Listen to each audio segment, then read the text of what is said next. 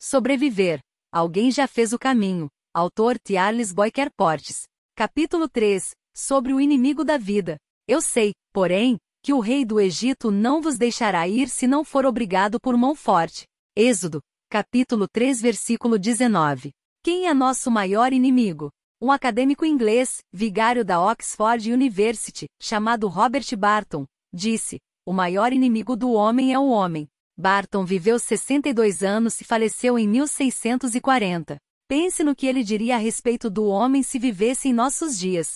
Depois de 1640, a história humana protagonizou várias atrocidades como guerras, ataques terroristas, miséria e fome. Não é preciso voltar muitas páginas do livro que continua a ser escrito. Basta acompanhar as últimas notícias da TV ou navegar por algumas páginas da internet e já encontraremos argumentos para sustentar o pensamento de que nossas escolhas e ações nos colocam na lista de inimigos. Não resta dúvida de que o homem pode ser causador de sofrimento e dor.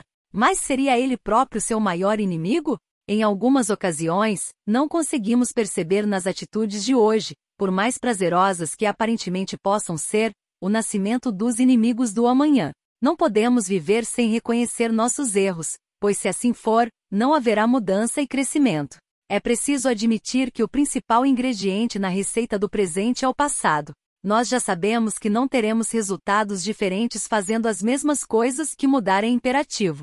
Você gostaria de viver em um lugar melhor, onde lágrimas não serão mais derramadas? Você também se sente incomodado com a falta de perspectiva futura, instabilidade financeira, relacionamentos destruídos e morte de queridos? Se a resposta é sim, significa que nós estamos em condições semelhantes à do povo de Deus no Egito.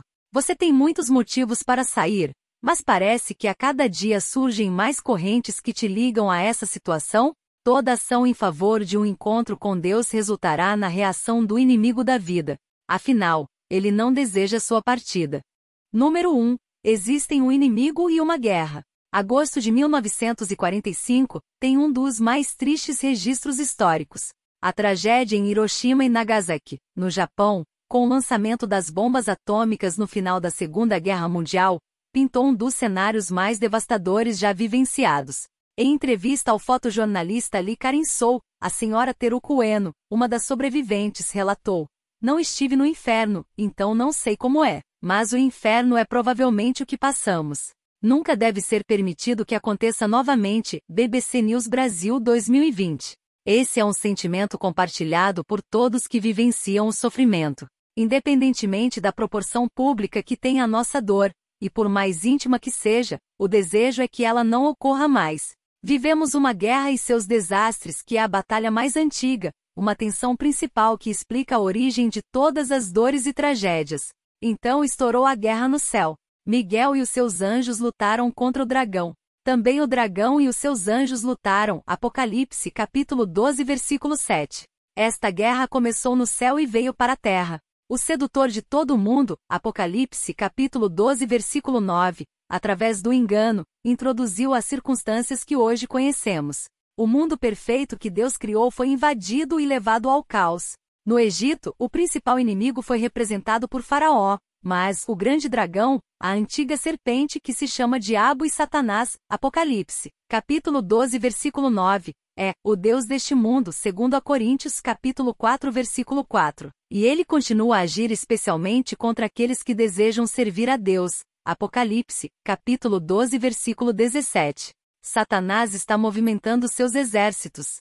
Estamos nós individualmente preparados para o terrível conflito que está mesmo à nossa frente? Estamos preparando nossos filhos para a grande crise?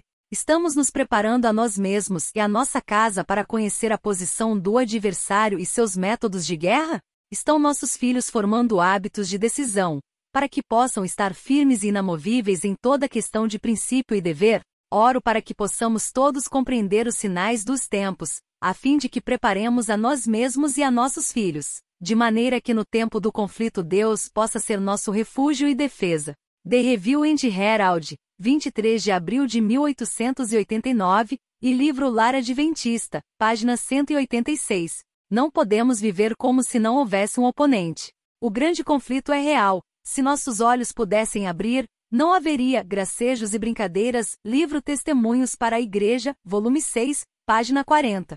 É momento para buscarmos toda a armadura de Deus. Efésios, capítulo 6, versículos 11 ao 18.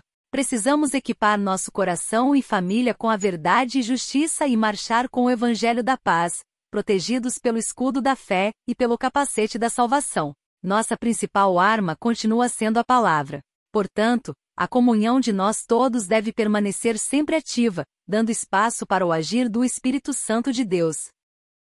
Número 2 ele luta contra sua liberdade. Lucas é um jovem com muitos talentos que trabalhou um tempo como auxiliar de mecânico, e depois de alguns poucos anos, montou o próprio negócio. A história de Lucas poderia continuar a ser escrita com muitas alegrias, mas um elemento diferente apareceu: as drogas que começaram como recreação, mas passaram a exigir muito mais de sua vida. Depois de ver tudo que construiu se transformar em moeda para sustentar o vício, ele passou a ser completamente refém da situação. Sempre que conseguia pagar o débito anterior, o dominador lhe oferecia um pouco mais, mantendo Lucas sempre um escravo com dívida ativa em seus negócios. É importante lembrar que Deus está ciente dessa situação, e se não fosse assim, não teria dito. Eu sei, porém, que o rei do Egito não vos deixará ir. Êxodo, capítulo 3, versículo 19. A intenção do inimigo de Deus é manter-nos escravos. Todas as vezes que alguém nos convidar para sair do Egito, se depender do opressor, a resposta será não. Se qualquer um de nós perguntar para os problemas, vícios antigos, práticas pecaminosas, etc., a resposta sempre será não. Deus sabe disso. A questão é se nós estamos cientes. Conseguimos perceber que a intenção de Satanás é nos escravizar, e que o motivo de benefícios pelo menos aparentes à primeira vista é manter nosso envolvimento e dependência? Os egípcios, estando informados do que se divulgava entre seus escravos, zombavam de suas expectativas e escarnecedoramente negavam o poder de seu Deus. Apontavam para a situação deles como uma nação de escravos e com sarcasmo diziam: Se vosso Deus é justo e misericordioso, e possui poder superior ao dos deuses egípcios, por que não faz de vós um povo livre? Chamavam a atenção para sua própria condição. Livro Patriarcas e Profetas, página 181. Não aceite essa condição como sendo normal, porque a vida pode ser diferente. Essas algemas devem ser quebradas, e nós não precisamos terminar como escravos neste lugar. As correntes figuram os diversos pecados, e neste momento, você pode estar sendo tentado a dizer para si mesmo que seu caso é impagável e que sua dívida está além das condições humanas. Mas não se assuste com esta afirmação. Você está certo. Isso mesmo. Você nunca fará o que só Cristo pode e já fez, ou seja, pagou o preço. Sabendo que não foi mediante coisas, como prata ou ouro, mas pelo precioso sangue como de cordeiro sem defeito e sem mácula, o sangue de Cristo, 1 a Pedro capítulo 1 versículos 18 e 19. Número 3. Uma questão de escolha, não de força. Jobert estava longe de sua cidade, da família e dos amigos cristãos. Ele havia deixado a região onde morava com a intenção de buscar mais oportunidades de estudo e trabalho. Na despedida, ele prometeu para todos que se manteria firme nos princípios da fé, mas depois de alguns meses sob outras influências, estava perdido e vivendo escolhas degradantes. Ao revelar o desejo de acertar a vida para seu novo grupo de convivência, ele foi ridicularizado. A mãe de sua namorada, após retornar de um terreiro de macumba, lhe disse: eu vi que você jamais sairá desta situação, e que está é sua vida agora. Contrariando os apelos e indicações tenebrosas, Jobert voltou para casa, devolvendo o coração a Deus. Talvez você esteja se perguntando se Jobert enfrentou desafios depois disso. Certamente, porém, ele vive hoje no melhor lado da guerra. O Egito e Faraó disseram não muitas vezes para os que desejavam a liberdade no Senhor. Entretanto, isso não definiu o resultado. O fantástico é que essa história nos revela algo muito especial sobre o poder dos oponentes no grande conflito. Claramente, as dez pragas evidenciaram que não existe nada compatível ou à altura do poder do Senhor. A mão de Deus é infinitamente mais forte, como diz o salmista. O teu braço é armado de poder, forte é a tua mão. Salmos capítulo 89 versículo 13. Moisés fora prevenido de que Faraó resistiria ao apelo de deixar ir Israel. Todavia a coragem do servo de Deus não devia faltar, pois o Senhor com isto aproveitaria a ocasião para manifestar seu poder perante os egípcios e perante seu povo.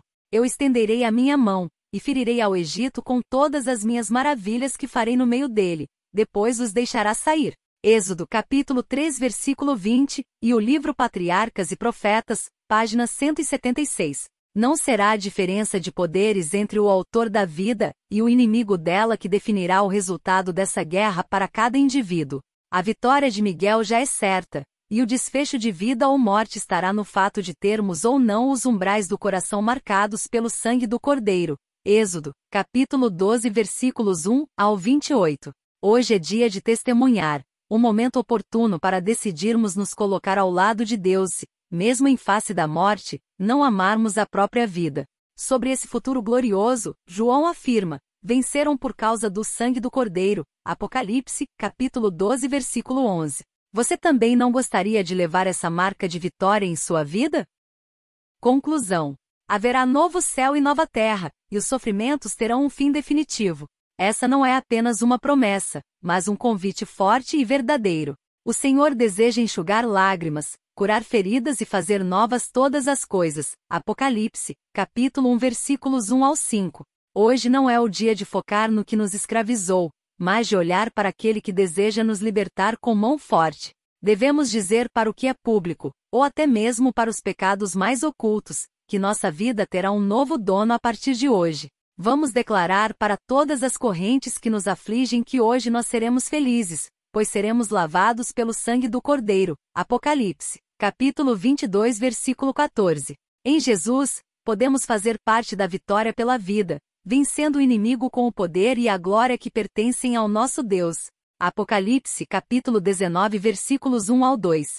O próximo tema, vamos falar sobre o tempo e a vida. Reserve um tempinho e ouça sobre estes dois assuntos importantes. Deus te abençoe. Até lá!